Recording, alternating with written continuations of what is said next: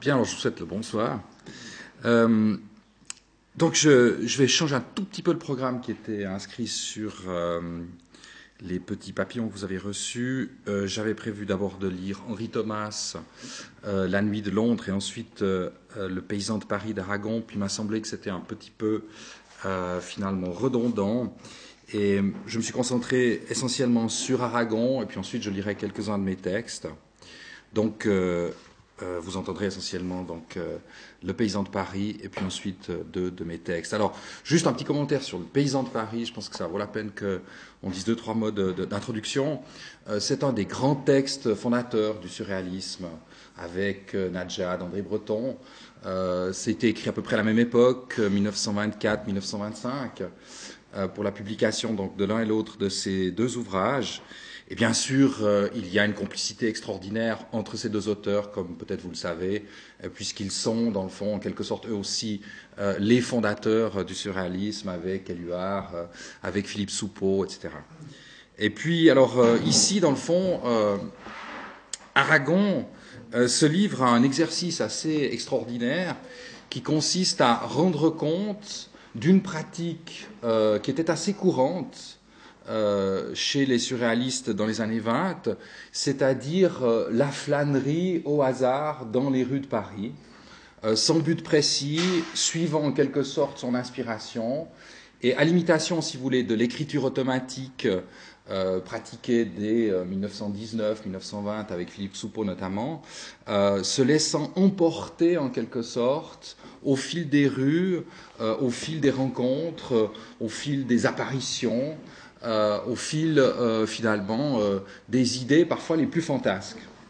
Alors évidemment, ces flâneries dans les rues de, Paris sont très souvent aussi des flâneries nocturnes, d'où le rapport avec le thème de ce soir, c'est-à-dire la nuit, enfin le thème de cette lecture, ces 24 heures de lecture la nuit. Alors flânerie nocturne qui évidemment ont un caractère euh, éminemment euh, fantasmatique, puisque la nuit favorise euh, bien sûr les, erreurs d'interprétation, favorise les illuminations, favorise aussi bien sûr les hallucinations, même carrément, ici ou là, dans certaines circonstances de fatigue extrême, après des marches de plusieurs kilomètres, en quelque sorte dans un vertige un peu somnambulique.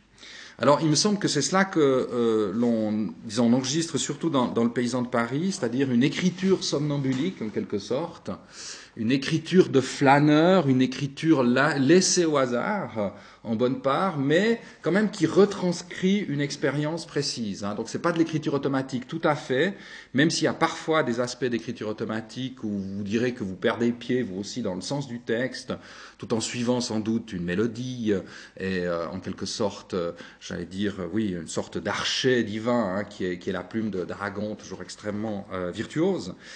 Bien sûr, mais donc c'est pas essentiellement ça, c'est pas essentiellement fantasque, c'est pas essentiellement donc emporté par euh, simplement des associations d'idées. C'est aussi donc un compte rendu, une espèce de, euh, de disons, de récit de flânerie. D'accord? Alors, parmi euh, ce livre, il y a plusieurs moments, disons, qui sont intéressants, qui sont riches, et il y en a notamment un, c'est celui dont je vais vous lire quelques extraits ce soir, qui s'intitule Le sentiment de la nature au but de Chaumont. Alors, les buts de Chaumont, donc, c'est un, parc public hein, à Paris, euh, qui a été donc euh, réalisé, euh, si je ne m'abuse, à la fin du, du 19e siècle.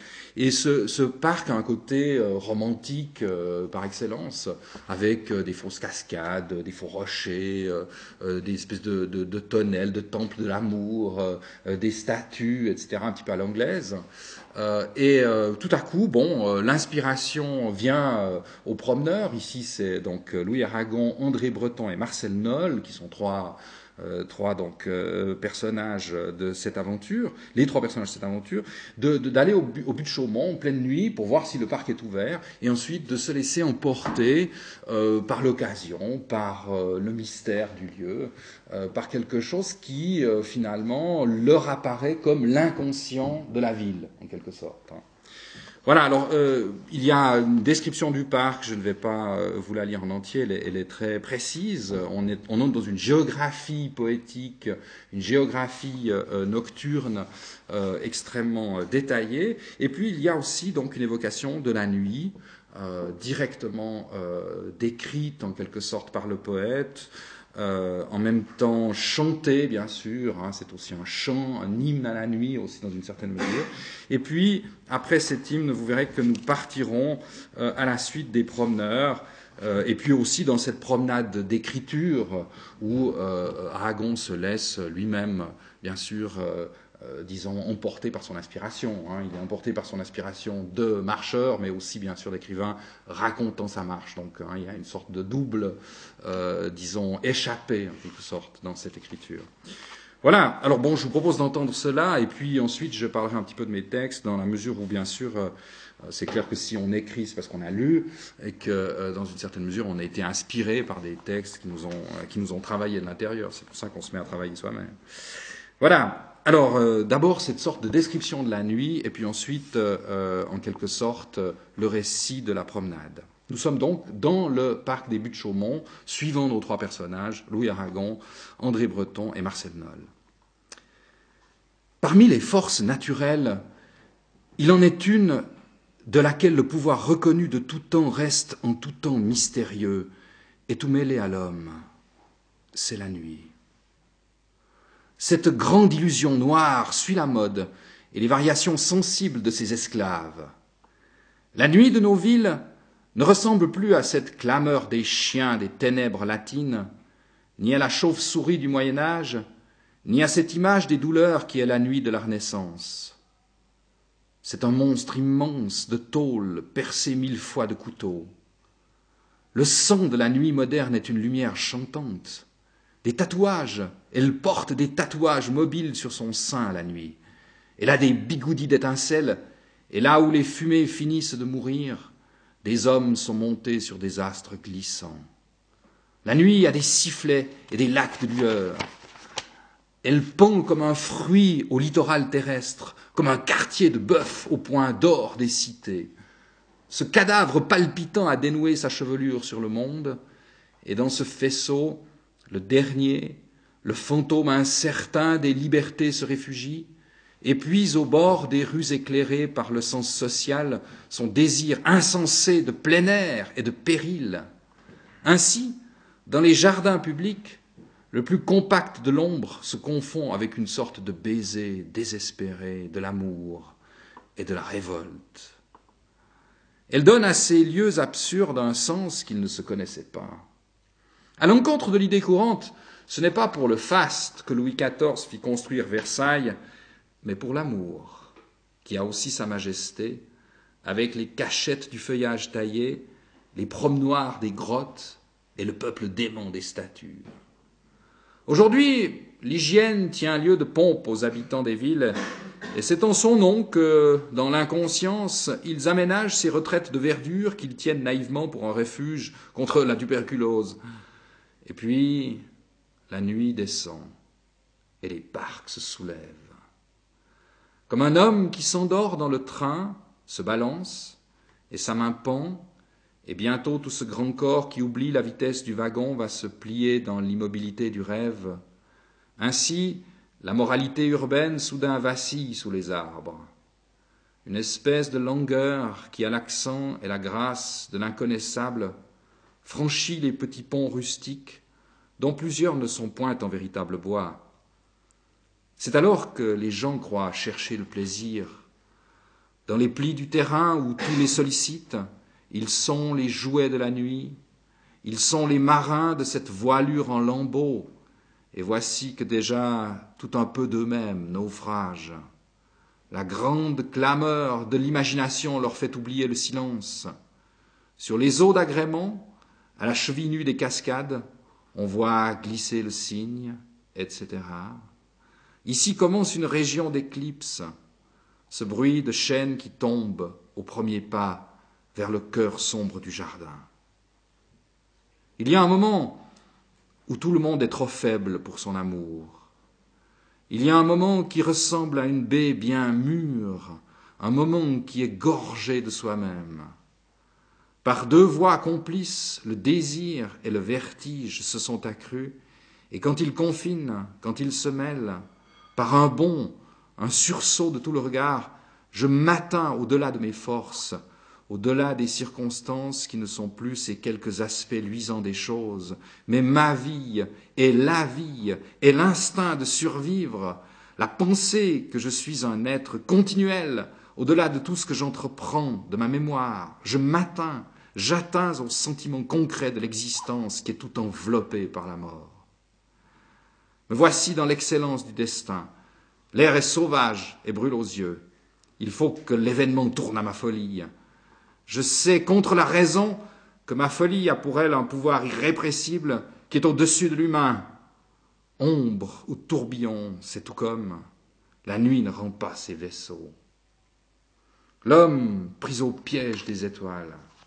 Il se croyait un animal donné, il se croyait captif des péripéties et des jours, ses sens, son esprit, ses chimères, il ne prenait le temps de la réflexion que pour coordonner et poursuivre des idées qu'il avait eues, qu'il pensait tenir dans sa tête d'un bout à l'autre, du souvenir au présent, comme un oiseau vivant entre les doigts des mains. Il attendait de soi sa conclusion, sa cohérence, il s'organisait dans sa personne autour des épisodes liés de son sort, il se confrontait, se suivait, il était lui-même son ombre, une hypothèse et son décours, il voyait avec une lucidité enivrante la tracée des forces qui le dominaient, il les comptait, il se choyait surtout pour ses perspectives tranquilles. Or, une nuit enfin, la nuit l'a regardé. La nuit qui se regarde dans les jardins comme dans des miroirs et qui s'y multiplie par la croix de leurs arbres. La nuit qui retrouve ici sa légende et son visage d'autrefois. Mais le peuple des passants et des promeneurs dans ces grandes villes qui n'en finissent pas, où ils bougent et meurent, n'a pas le choix de sa nostalgie. Rien ne lui est offert que ces mosaïques de fleurs et de prés, ou ces réductions arbitraires de la nature qui constituent les deux types de paradis courants. Ce sont ces derniers qu'il préfère, parce qu'il est ivre encore de l'alcool romantique. Il se jette à cette illusion, tout prêt à réciter au but de Chaumont le lac de la Martine, qui fait si joli en musique. Une fois qu'il s'y est jeté, ce n'est pas à la rumeur des torrents que son esprit chavire. Le chemin de fer de ceinture est là, et le halètement des rues borne l'horizon. De grandes lampes froides surmontent toute la machinerie moderne, qui plie aussi, qui comprend aussi les rochers, les plantes vivaces et les ruisseaux domptés. Et l'homme, dans ce lieu de confusion, retrouve avec effroi l'empreinte monstrueuse de son corps, sa face creusée. Il se heurte à lui-même à chaque pas. Voici le palais qu'il te faut, grande mécanique pensante, pour savoir qui tu es.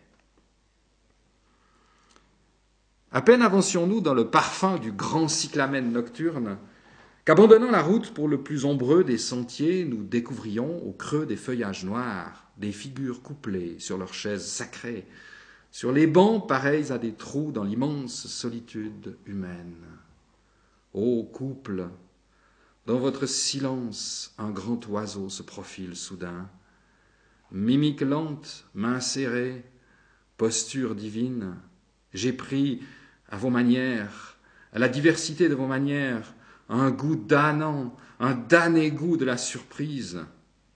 Ceux qui sont immobiles, qui ne se regardent point, qui se perdent, ceux qu'un seul pont unit, par exemple, aux épaules, ceux qui sont tout mêlés du haut au bas du corps, ceux qui s'écoutent, ceux qui sont dissipés dans l'air du paysage, les amoureux distants, les peureux, les pressés, ceux qui se croient invisibles au fond d'un baiser sans fin, ceux qui se lèvent soudain et qui marchent, ceux qui frémissent, ceux qui découvrent tout à coup le sentiment de l'existence, blottis dans ce plaisir que tout retardera, les voluptueux qui évitent la volupté, les couples des parcs savent au-delà de l'humain faire durer le plaisir. Promenons-nous dans ce décor des désirs, dans ce décor plein de délits mentaux et de spasmes imaginaires, peut-être à la trahison d'un geste ou d'un soupir, comprendrons-nous ce qui lie ces fantômes sensibles à l'émouvante vie des buissons trembleurs, au gravier bleu qui crisse sous nos pieds Qui me dira le secret des arceaux de fer qui limitent les chemins le long des pelouses? Le secret de ces cœurs soumis à tout un protocole de verdure et à l'accablante loi d'un pays inventé, avançons, mes amis, dans cette nuit peuplée. Voilà donc l'amour, le hiératique amour qui fait la haie sur notre passage. À la recherche du plaisir ou de quelque confusion innombrable, tout le désespoir humain est là, se pliant à ce rite imaginaire, dans un temple de fusain où tout se ligue, le froid vif et les regards, contre le culte qu'on y célèbre. Mais je suis un objet de ce culte. Ma présence, la nôtre, on croirait voir des candélabres d'argent ciselés en promenade.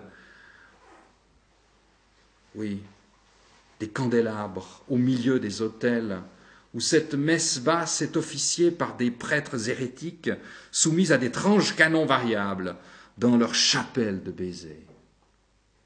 Ô déplacements insensibles des corps, vous signifiez à chaque coup une grande résolution philosophique des ténèbres. Rien n'est perdu. Douce translation de l'intentionnel de votre naissance.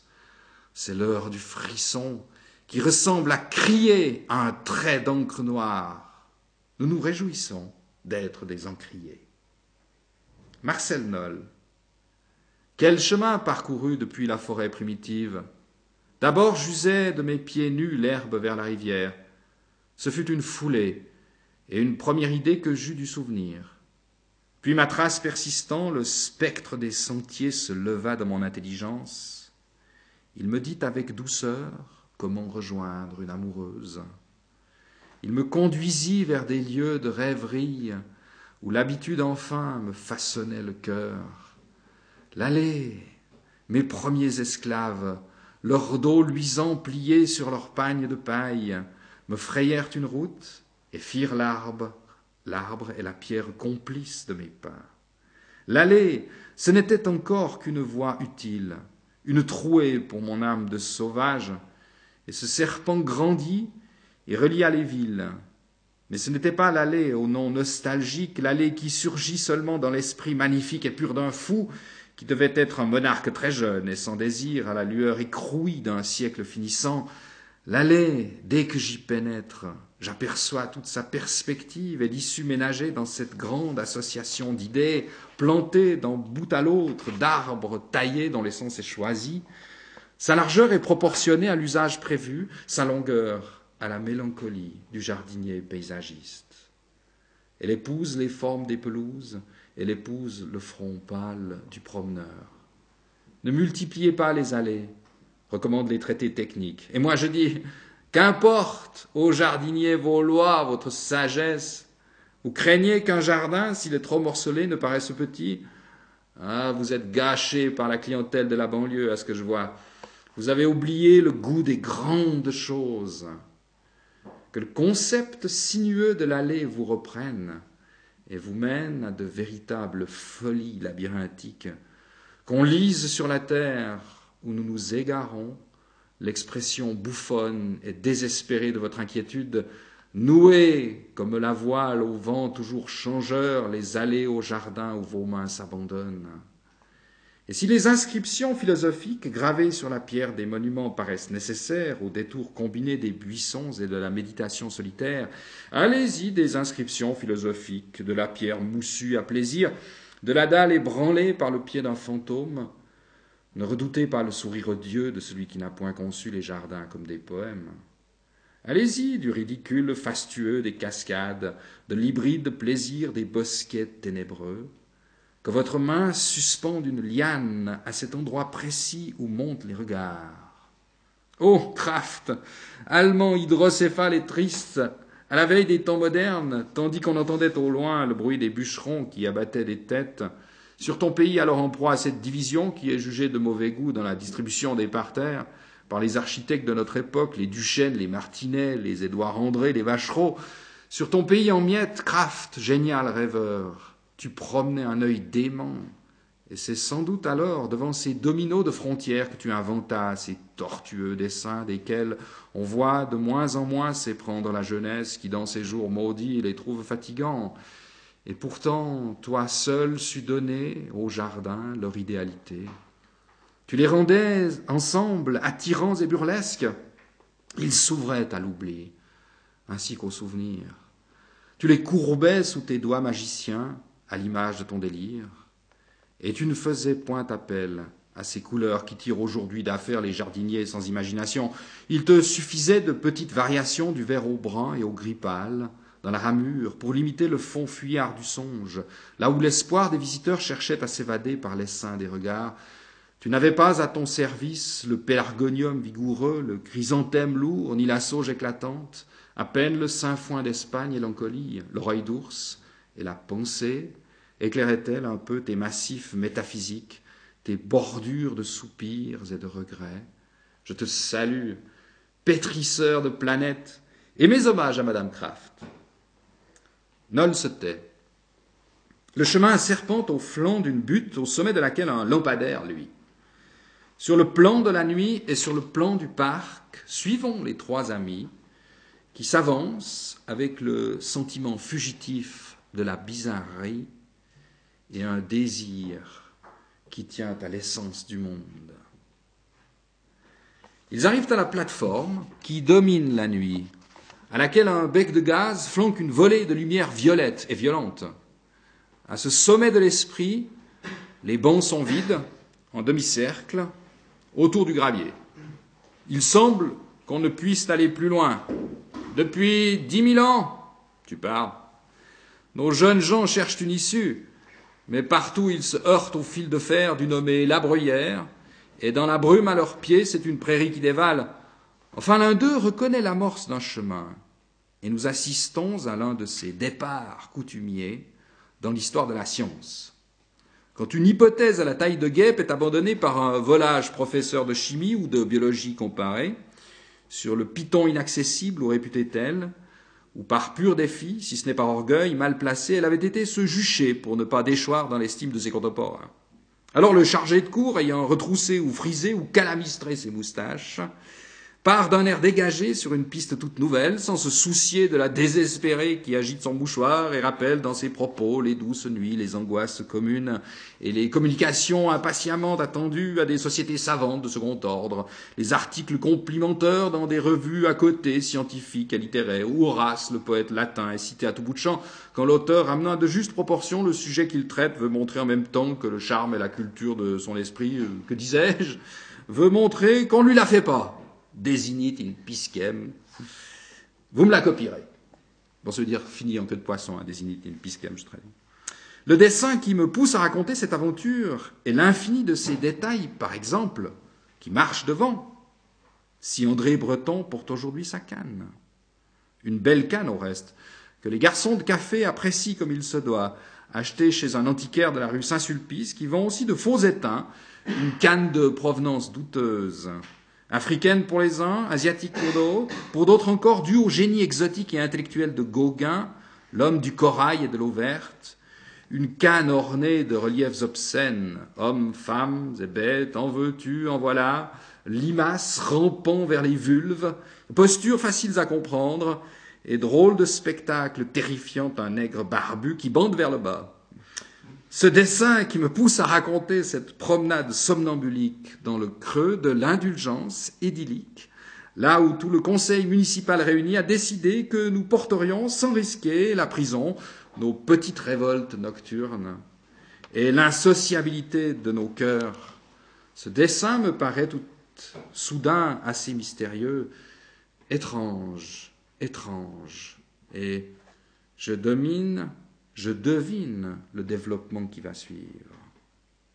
Quand, dans une ville de province, un chien, et voici déjà le grand jour, dans les rues vides, soudain, assis sur ses pattes de derrière, rejette ses oreilles à la cantonade et lève vers le soleil, semble-t-il, une gueule glapissante pour hurler indéfiniment à la mort, le commis du magasin de chapeaux et de couronnes mortuaires est tout joyeux de trouver dans la monotonie d'une vie misérable une raison plausible de se mettre les poings aux hanches sur le pas de la porte de ce magasin.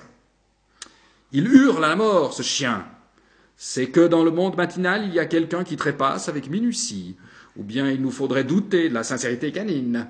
Et le chien, ce grand signe mythique, ne nous a jusqu'à présent jamais donné lieu de manquer de confiance en sa prévoyance cynique.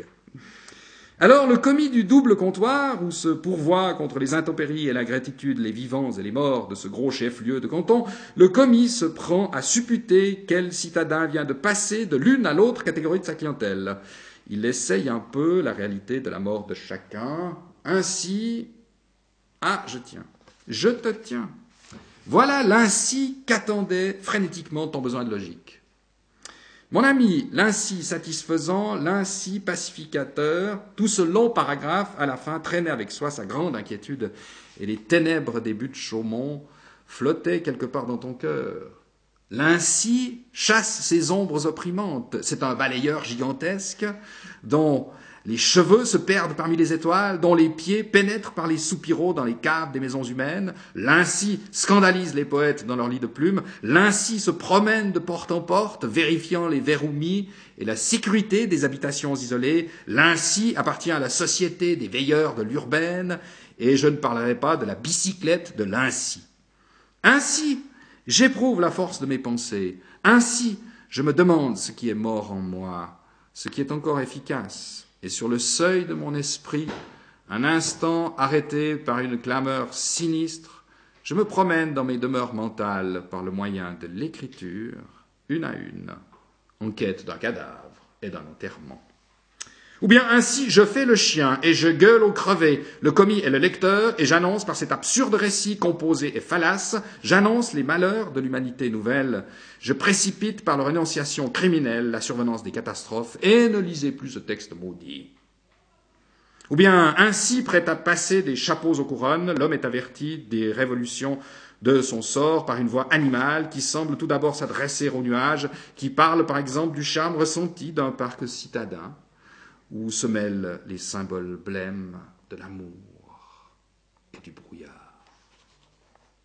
Ou bien ainsi, je vous emmène à la remorque avec ma gaffe de mots, et rien d'autre dans le cœur et l'esprit que le goût insensé de la mystification et du désespoir. Le chemin se termine par une colonne de bronze qui mesure la température, l'heure et la pression atmosphérique en face d'un vaste entonnoir où sont jetés comme les dés du silence les buts dissimulés par la nuit. De grandes lueurs révèlent au loin le belvédère et plusieurs sourires des ténèbres, un reflet d'eau dormante et un cri d'oiseau dans la profondeur. Mais au bord de cette coupe, à ce tranchant de l'ombre, hors des frondaisons chinoises, sous un réverbère en toilette de bal qui jette ses bijoux froids à la prairie, chaussés aux couleurs de l'irréel, givre électrique et verre de neige, un proskénium en avant de la fosse à musique porte vers nos regards un numéro fantôme. C'est dans la première herbe un homme nu qui court immobile vers l'abîme. Sa grande insensibilité à l'air du soir fait qu'on le croit de bronze. Voici que l'on saisit comment, par quel mystère, l'homme a toujours lié ses représentations divines à l'image du corps humain. Et qu'aujourd'hui, par un juste retour, si ce sceptique desséché comme une main de squelette, pauvre dérision, ce masturbateur de l'esprit n'a jamais en vue que soi-même, quand avec la glaise ou le marbre ou les métaux, il reproduit ses traits génériques, le phénomène enfin se renverse il voulait montrer Dieu au monde, et toujours, ce n'était qu'un homme qu'il dressait. Maintenant, c'est en vain qu'il se croit le pouvoir de se feindre uniquement. Dès que ses mains façonnent un corps ou un visage, c'est tout de suite un Dieu qui sort de ses mains. Il a essayé alors de la laideur pour ne pas faire surgir de terre ces divinités inquiétantes dont le nombre va croissant. Et que deviendra l'humanité au jour prochain où le peuple des statues sera devenu si abondant dans les villes et les campagnes qu'à peine on pourra circuler dans les rues de socle à travers des champs d'attitude, perspective étouffante. Alors, dans ce cimetière de l'imagination, il connaîtra la puissance divine, un prudent suscitateur d'entités, malheureuse proie de la disproportion et du rêve. C'est de la statuomanie qu'elle périra, l'humanité. Le Dieu des Juifs, qui craignait la concurrence, savait ce qu'il faisait, prohibant les images taillées. Grands symboles particuliers exerçant leur pouvoir concret sur le monde, elles mangeront vos cheveux passant les statues. Ô force d'une nuit, figurée dans le bronze, noir précipice des yeux morts, creusés au plus haut que terre, disqualification de la raison par les spectres, effondrement de la volonté à ses pieds scellés à leur roc. Voilà. Bien, alors je pourrais continuer. Euh, ce texte, hein, vraiment, qui paraît se générer de lui-même, hein, euh, au fil à la fois de la promenade et de la rêverie. Voilà. Alors bon, évidemment, euh, comme je disais, on, écrit parce qu'on a lu et parce qu'on a été habité euh, par, par, des textes. Alors bon, je ne vais pas faire trop long, je vais vous laisser après éventuellement poser des questions ou faire des remarques ou, simplement respirer. Mais Je vais quand même terminer par une lecture euh, d'un texte que j'ai publié en 2000, euh, qui est la fin en fait d'un ensemble poétique qu'on peut, disons, désigner sous le nom d'ensemble rhapsodique, enfin quelque chose de cet ordre, c'est-à-dire euh, quelque chose qui a été conçu avec et pour la musique, et pas directement pour la lecture sans accompagnement c'est certain, et puis en même temps quelque chose qui est incontestablement inspiré par le surréalisme, qui m'a beaucoup habité, qui m'habite encore. Donc euh, quelque chose qui a trait à l'improvisation à la fois musicale et poétique, donc aussi à l'écriture automatique, donc aussi à quelque chose qui recherche euh, le jeu du hasard et qui s'y livre avec un certain plaisir, euh, au risque de se perdre. Comme on risque de se perdre dans un parc la nuit, c'est évident. Hein. Mais c'est un risque qu'il faut courir si l'on veut entrer dans le mystérieux, dans le merveilleux et dans la surprise. Alors bon, euh, c'est clair que donc l'écriture d'Aragon, de Breton, d'Éluard, etc., bon, les champs magnétiques avec Philippe Soupeau, tout cela m'a beaucoup travaillé. Et puis aussi une certaine dimension nocturne, puisque c'est le thème de ce soir, euh, c'est-à-dire euh, des souvenirs euh, d'errance nocturne, à la fois somnambuliques, à la fois aussi inspirés peut-être par les lieux, qui ont une espèce de présence la nuit dans cette espèce de désert qui est dans le fond l'obscurité, disons, paradoxale. Hein. présence paradoxale, puisque de fait, la nuit, souvent, euh, on ne rencontre pas grand monde.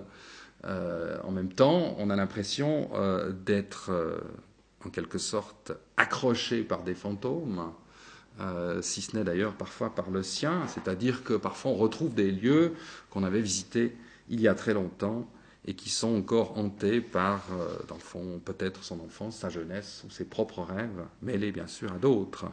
Alors, bon, je me suis livré à cet exercice-là à la fin d'Étrange Amour, euh, puisque c'est le texte dont je vais vous lire un extrait. Euh, il s'agissait aussi de représenter une sorte d'arrivée et de départ du texte, c'est-à-dire une sorte de lieu qui soit à la fois la fin du texte et en même temps euh, qui puisse être son début. Autrement dit, euh, un lieu justement de passage. Et ce lieu, c'est un port. Euh, ce n'est pas le parc des buts de Chaumont, c'est un port. C'est un port inutile qu'on l'identifie de façon trop limpide. Ça peut être n'importe quel port. C'est un port sur la Méditerranée. C'est un petit port de pêche et de tourisme que effectivement j'ai visité à plusieurs reprises. Et puis, voilà, je veux dire, j'ai à la fois essayé de retranscrire ce lieu et en même temps de le montrer comme habité par des départs comme par des arrivées un peu mystérieuses. Alors c'est la fin du texte, qui est un texte donc euh, en quelque sorte porté par des voix, des voix poétiques qui se livrent à l'automatisme, euh, qui se laisse emporter par la musique, qui se laisse emporter par la force des morts, qui se laisse emporter par, euh, dans le fond, aussi euh, l'outrance poétique, donc les excès de la poésie, bien entendu, donc ça n'est pas mesuré au sens strictement rationnel du terme, et puis en même temps, pour se, dans le fond, pour se résoudre dans cette vision du port, qui est une vision, euh, vous verrez, enfin vous entendrez, une vision qui est en même temps assez précise, et puis d'un autre côté aussi, effectivement, un peu délirante, malgré tout, mais disons, plus euh, pacifiée après euh, ces sortes de, disons, de visions verbales qu'ont constitué les, premiers poèmes. Alors ce que je vous propose d'entendre, c'est le dernier poème, dans le fond, qui est une sorte de vision, justement, de l'étrange amour, et puis juste après, avec cette espèce de transition à la fin, en quelque sorte, euh, de, disons, des voix qui se sont exprimées, euh, la description du port, du port effectivement nocturne, donc dans la nuit, hein, pour faire suite à notre sujet. Et je parvins au port, dans la poudre du temps, le cœur au clair des bassins sous la moire, la parole coulée au flanc des terres bues, le corps à nu d'un corruptible éclat, J'étais ces flagrances qui veillent, au drapeau blanc d'un grand œil sur les eaux. Je ne parlais plus de paresse, j'étais au cœur du vent debout dans des ciels de promesses et ployé par les nus sur ce ciel qui se crée. Soleil, terreur de ma mémoire, enfin, comme roc acéré dressé seul dans la haine du temps, défiant l'or du vide, je suis, et c'est à cette œuvre volée que le soir me décline, offert, comme ces lèvres de matine où se dispersent mille oiseaux pour me jeter nu dans ta gloire. Puis, la présence se tue dans ce souffle. C'était la fin d'une rafale et je me voyais libre ou mort à mes ennemis, baigné dans le silence de ces voix. Je vois l'asphalte vide, le môle encore chaud de tout le soleil de la journée, et puis l'eau qui sommeille, bleue d'ombre, avec, se berçant comme une huile, ce reflet blond dans les lumières du port, très douce et rêveuse, celle-là, sous un amour si calme. Il n'y a plus personne, ou pas encore, mais tout est là. Les étals des pêcheurs devant leurs barques à quai, quelques vieux filets entassés, des seaux propres, des chaises déjà prêtes pour la vente du matin, une sorte d'attente, et puis aussi le lent repos du jour, le rappel silencieux de ces couleurs assoupies, au fond, la rumeur de la mer. Et c'est sous un temps long, sans couture, comme un linceul de songe, et qui, on le sait bien, dans sa monotonie heureuse, pourra se répéter sans cesse, jusqu'à son anéantissement, était-ce hier, il y a quinze ans, ou est-ce maintenant? La brise monte, et déjà il n'y a plus qu'un seul geste pour que l'on appareille. Nous sommes où nous allons, je le sais dans cette heure. Je chemine au hasard, je l'entends. Le goudron crisse avec un bruit de caoutchouc dans la nuit extensible. Netteté de l'envol, le départ incessant, l'hésitation des nulle part.